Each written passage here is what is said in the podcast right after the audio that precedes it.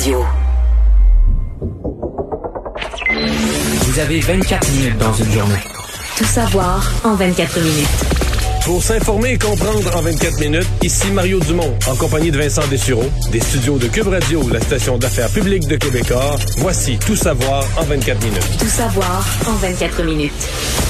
Une autre grosse journée dans l'actualité marquée entre autres par un très lourd bilan là, qui s'est euh, alourdi dans les dernières heures sur cette euh, tragédie, ces attentats en Afghanistan, la campagne fédérale, la commission parlementaire sur la vaccination obligatoire. Mais commençons par peut-être la nouvelle qui fait le plus jaser aujourd'hui, le dossier de la sécurité du code QR. On sait que ce matin, notre bureau d'enquête dévoilait euh, que des hackers, des pirates avaient facilement pu trouver le code QR de personnalités publiques, dont les des politiciens, dont le premier ministre lui-même, des chroniqueurs également politiques, des chroniqueurs bien connus. Euh, et euh, ce, tout simplement en utilisant des informations qui euh, circulent, c'est-à-dire la date de naissance de ces personnalités-là, la date du vaccin, la première dose, la sorte également du, du vaccin, la marque, et avec le numéro d'assurance maladie qui on peut trouver assez facilement parce que ce sont les lettres. On peut, on peut le reconstituer à, à, deux chiffres près. Exact. À la fin, il reste les deux chiffres qui sont plus aléatoires et là, il faut trouver une sur, chance sur 100. On peut le faire à la main. A certains outils également qui peuvent le, faire et les gens donc qui pouvaient obtenir ces codes QR de façon frauduleuse. Ça a déclenché beaucoup beaucoup de réactions un petit peu partout, entre autres dans l'opposition. Euh, je vais vous faire entendre un petit montage de Vincent Marissal, vous allez entendre Gabriel Nadeau-Dubois, Marie Monpetit, euh, qui euh, critiquait fortement ce qu'il voit comme une faille de sécurité dans l'application Vaxicode. C'est pas sérieux, là. C'est vraiment gênant pour euh, le gouvernement, mais c'est embarrassant pour la population. Bien, évidemment, c'est inquiétant. En fait, euh, c'est la démonstration de ce qu'on demandait, c'est-à-dire une commission parlementaire puis un, encadrement légal euh, du passeport vaccinal. Là, on voit que, que ça dérape. C'est inquiétant, c'est préoccupant. Une brèche informatique aussi importante, à peine 24 heures après le déploiement de l'application. Ça démontre à quel point le gouvernement n'a pas été rigoureux sur les questions de sécurité informatique. L'opposition fait son travail en mettant de la pression sur le gouvernement. Il faut que je, relève quand même deux affaires dans les, remarques de l'opposition. D'abord, l'expression de la députée Montpetit qu'on vient d'entendre, brèche informatique, sincèrement, là, à mon avis, ne s'applique pas dans ce cas-ci. Il y a une brèche informatique, c'est qu'un pirate craque le système informatique. Il rentre dedans, là, il peut fouiller des données, voler des données. Trouve un mot de passe, par exemple. Dans, dans ce cas-ci, ils ont pas craqué rien. Là. Le pirate informatique est rentré, par la porte. C'est-à-dire qu'il a dit, OK, François Legault. Bon, François Legault, ça, date de premier vaccin. on l'a passé à TV, son premier vaccin. Avec c'est telle date, il y, a encore une trace sur Twitter et sur Facebook de ses photos de premier vaccin et tout ça.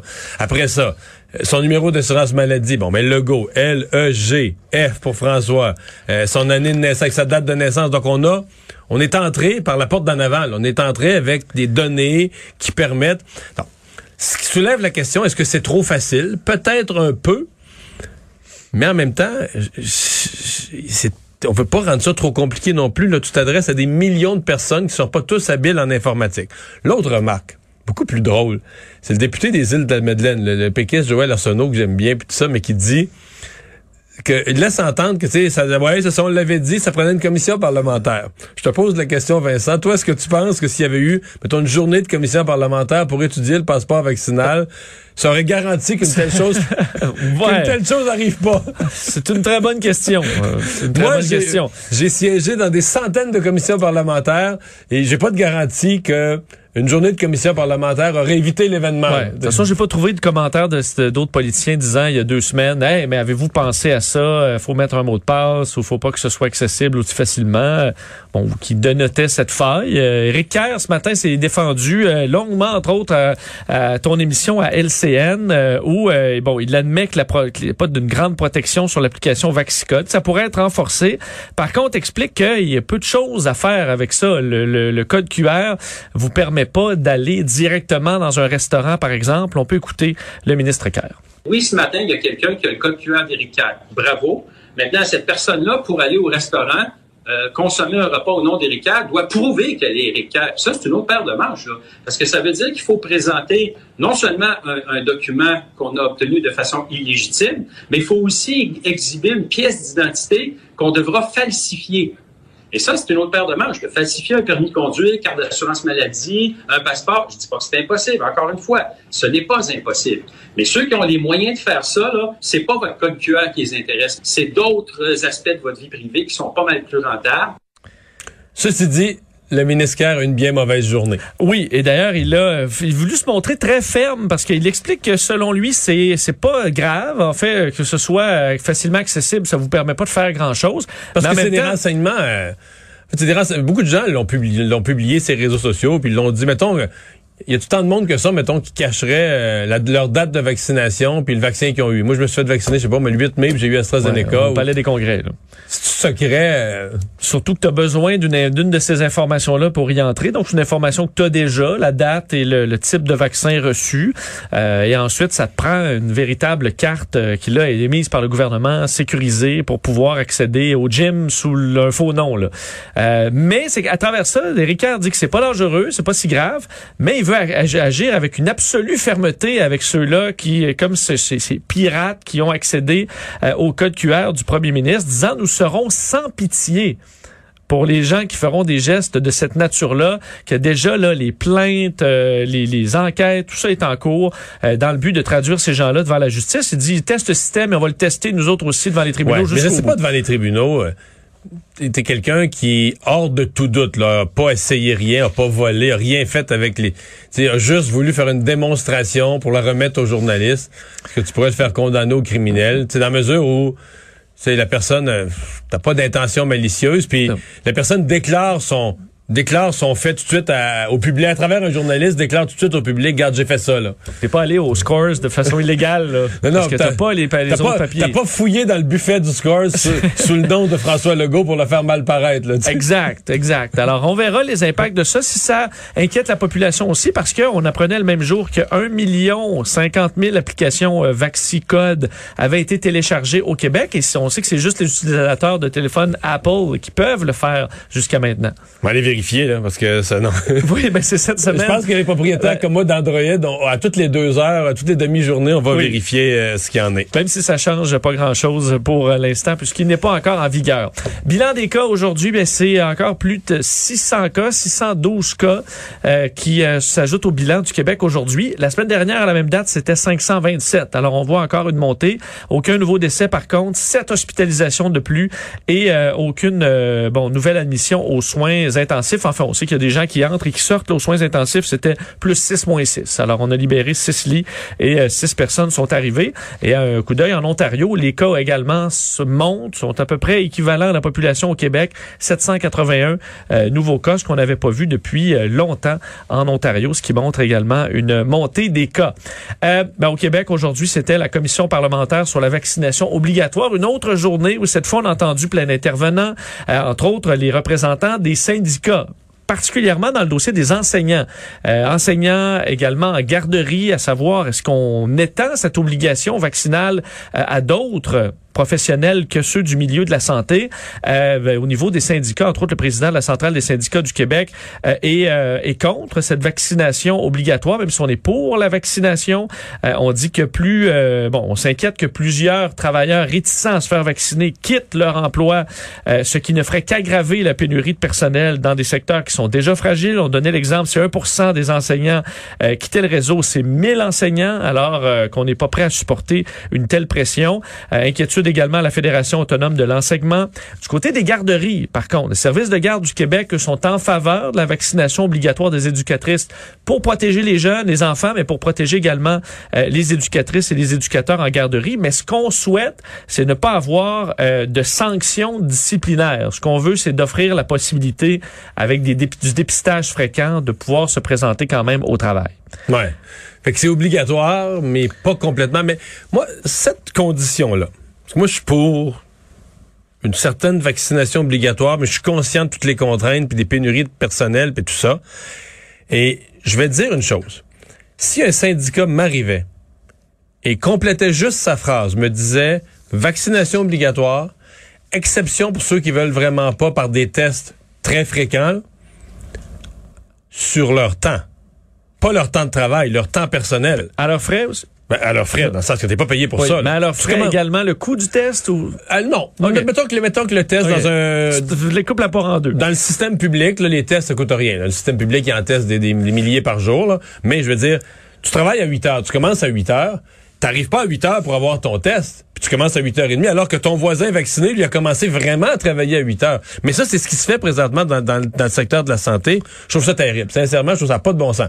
Donc, tu veux pas te faire vacciner, on t'offre une alternative, mais quand tu te présentes à ton poste de travail à 8 heures le matin avec un test négatif, le test est fait. Là, tu te présentes pas, puis ton voisin d'à côté, lui, commence tout de suite son boulot, donner du service à la population avec sa paye, mais toi, avec la même paye, ah ben là, faut toi, tu passes par une, euh, tu passes par un détour parce que toi, t'es pas vacciné, là. Que là, tu vas aller te faire tester, puis tu vas commencer 20 minutes, une demi-heure en retard.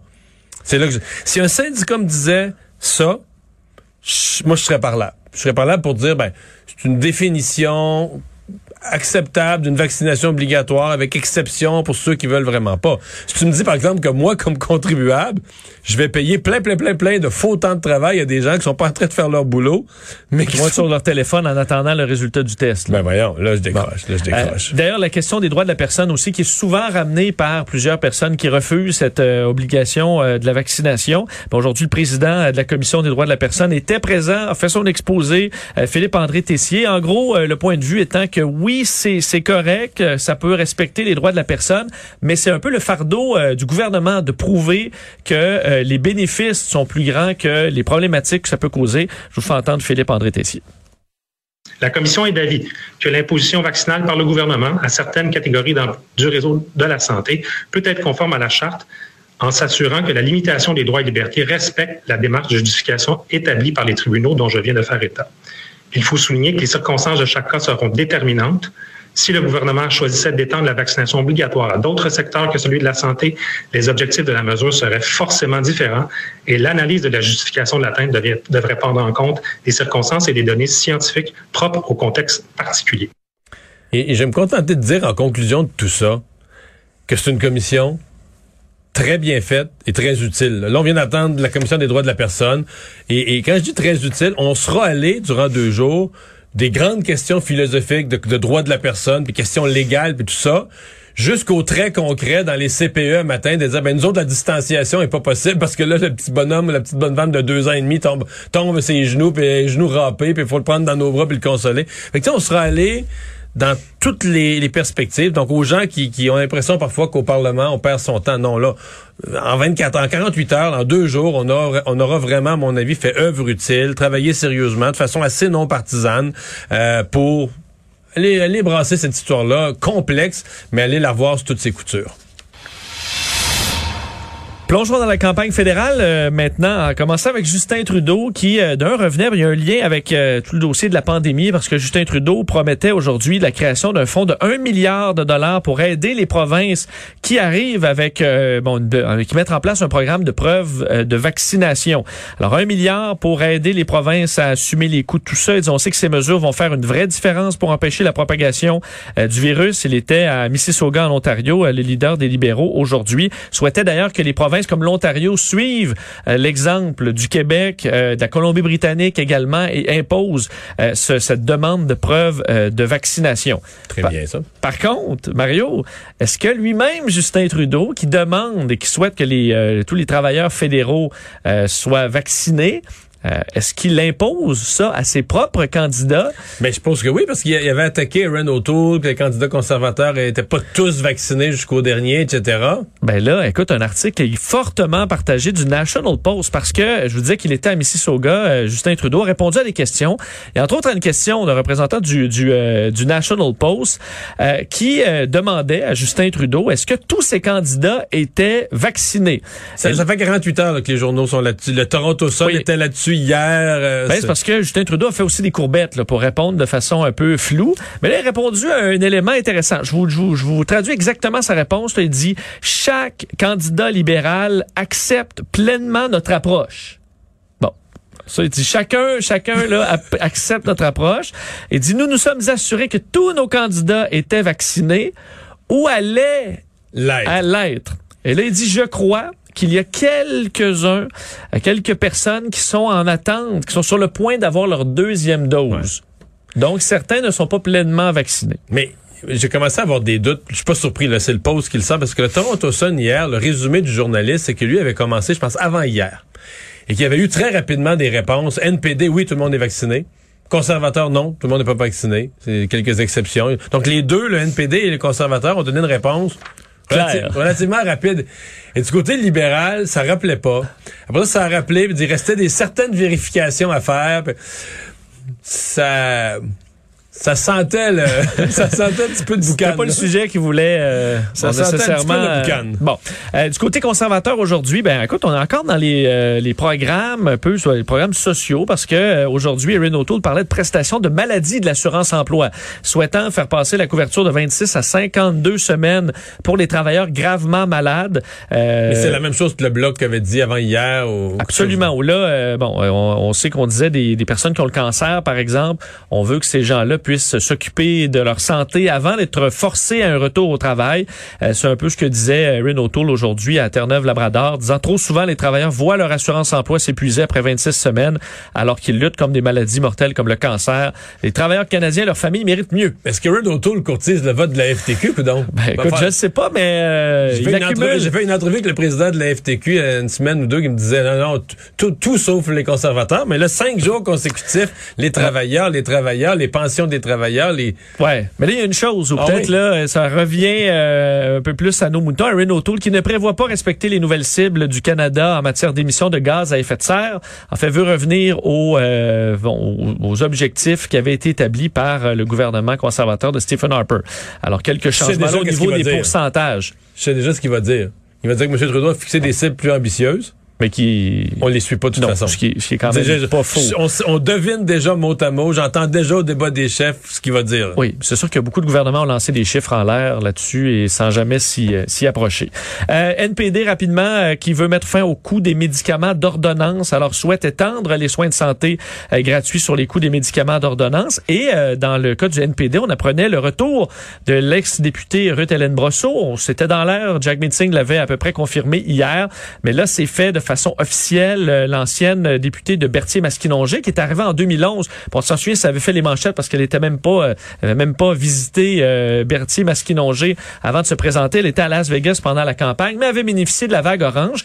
Mais elle avait surpris quand même après, devenant députée, euh, bon, s'installant dans le coin, apprenant vraiment à connaître davantage euh, le, le- le secteur. Et là, elle avait avait été réélu avec une immense majorité en 2015. là. oui, mais là, 2019, ça avait été euh, plutôt les, blo- les bloquistes qui Oui, euh, parce que avaient le- été sur l'élan. Parce que le NPD est disparu du Québec francophone. Il n'est plus- il est resté à Montréal, sur l'île de Montréal seulement, mais de tout le Québec des régions, le NPD avait disparu. Elle avait quand même été celle qui avait eu, la seule qui avait eu une vraie lutte, là. C'est malgré qu'elle a perdu quand même, elle a perdu par 1000 ou 1500 voix, alors que le reste du NPD avait été balayé. Donc, quand, juste que là, il n'y a pas de tort un petit peu. Ben là, c'est sûr qu'on a, perdu euh, 10 jours de campagne. Là. Elle dit d'ailleurs qu'elle a, euh, bon, elle a un peu de retard là-dessus, mais qu'elle euh, elle a dit que Elle a, elle a précisément 12 jours sur 35 de retard. C'est le tiers de la, ni plus moins que le tiers de la campagne de passé, là. oui, mais Là, elle annonce sa candidature. euh, faut-tu mettre la machine en branle? Faut-tu louer un local, pancarte? euh?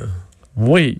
Mais Ça rappelle 2011 où elle n'avait pas euh, mis nécessairement beaucoup d'efforts Non, mais dans sa campagne. je- Elle là, avait je vais te dire une chose. En Oui. 2011, là, elle a passé dans la vague de Oui, Jack Layton. tout à fait. Puis C'était toute une vague. Là. Tu vois, c'était c'est la vague orange. Le comté au nord de chez eux était NPD, à l'ouest de chez eux était NPD, à l'est de chez eux était NPD, au sud était NPD. Puis à un moment donné, tout dans Ouais. une vague de même, tout en bas. J'aurais gagné. Tout le monde qui nous écoute aurait gagné aussi. Dans n'importe quel comté, Oui. c'est ça. Bon. Ceci dit, là, il faut qu'elle gagne, euh, va dire, à l'huile de l'huile de bras, tu sais, aller serrer les mains, puis rencontrer les gens, puis tout ça.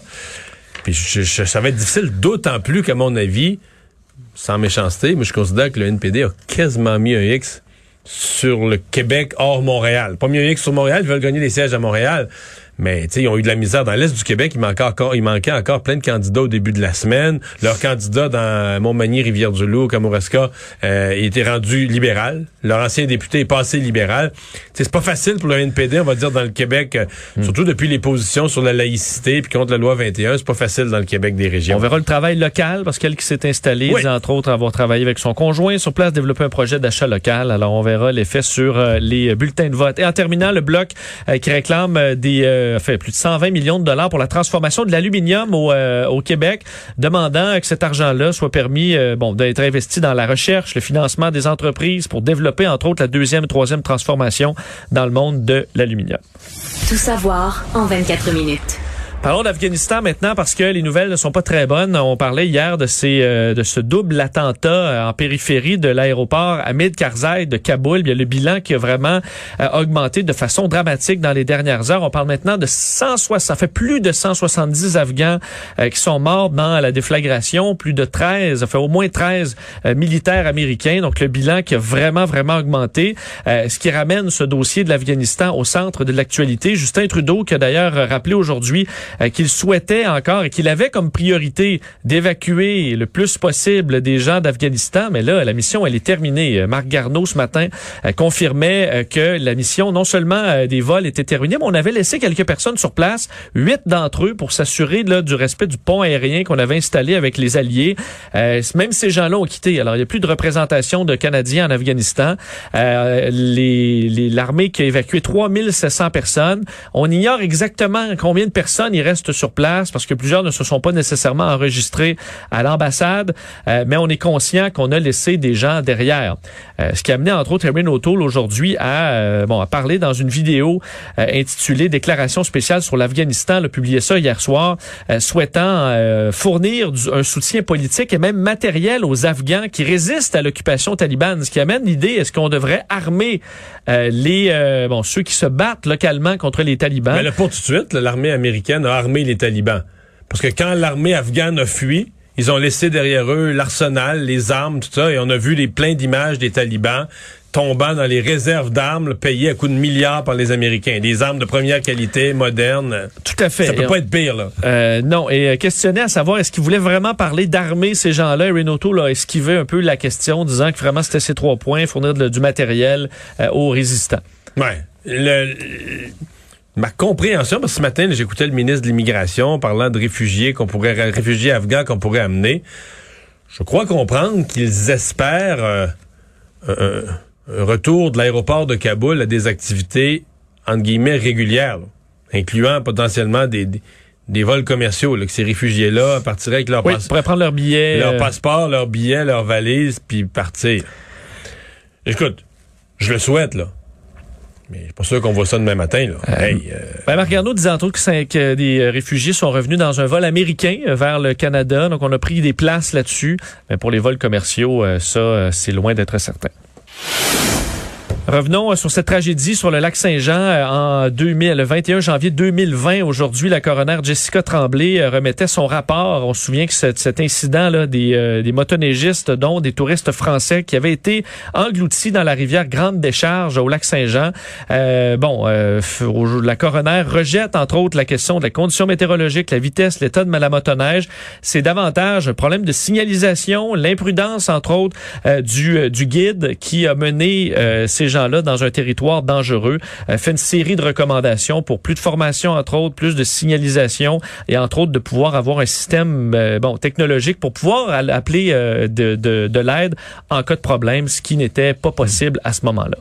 On jugera pas le guide parce qu'il a perdu lui-même la vie puis a tenté visiblement il a tenté de sauver des gens c'est ce qui ressort reste que essentiellement, c'est une mauvaise décision d'avoir voulu, tout, repose sur une mauvaise décision d'avoir voulu prendre un raccourci. Et dans l'histoire qui avait été racontée, puis ma mémoire, euh, ça date un peu, là, mais on avait dit que c'était un immense détour là, qui avait qui avait pu éviter un très, très grand détour, puis on était en fin de journée, avait peut-être peur de la noirceur. Il semble que pas si loin que ça. C'était pas un si grand détour qu'on a évité. Euh, il était pas coincé par la noirceur et surtout il avait prévu là, toute la journée il avait posé des questions à des gens donc depuis le matin il avait prévu prendre ce, ce, raccourci. Donc euh, voilà. Et euh, je termine très rapidement avec un incident un peu gênant aux Olympiques, aux Paralympiques de Tokyo, un, un, un, athlète de judo qui souffre de déficience visuelle à Ramitsu Kitazono qui se promenait sur le village olympique. On sait que sur le village olympique il y a des autobus automatiques qui circule euh, de façon automatisée, autonome, par Toyota. Ben euh, l'homme euh, malvoyant a été frappé par l'autobus automatique en plein village olympique. Est-ce qu'il y a de particulier? Vous dites, OK, est-ce que c'est l'algorithme qui a eu un problème? Non. Le véhicule s'est arrêté, mais à l'intérieur de l'autobus, il y a deux Japonais qui sont là pour s'assurer que la- l'autobus euh, fonce dans personne. Et eux se sont dit, ben, le monsieur, il va s'arrêter, il traversera pas la rue. Alors, ils ont appuyé sur le bouton pour euh, repartir. Donc, le, le système automatisé avait arrêté. Avait arrêté l'autobus. Puis ils l'ont reparti. Mais les aller- responsables pour s'assurer de la sécurité disent, ben non, il va s'arrêter. Voyons, il va bien voir qu'on est en autobus, mais la personne est, est non-voyante. Et ils ont frappé le monsieur euh, qui a été blessé à la tête. Heureusement, euh, devrait pas garder de séquelles, mais ne pourra pas euh, probablement participer à sa, à sa compétition aux Paralympiques. C'est Ouais. un peu gênant pour l'organisation. Il y aura enquête. Gagneront pas, eux gagneront pas de médaille. Je pense pas, non. Résumer l'actualité en 24 minutes, Vincent, mission accomplie.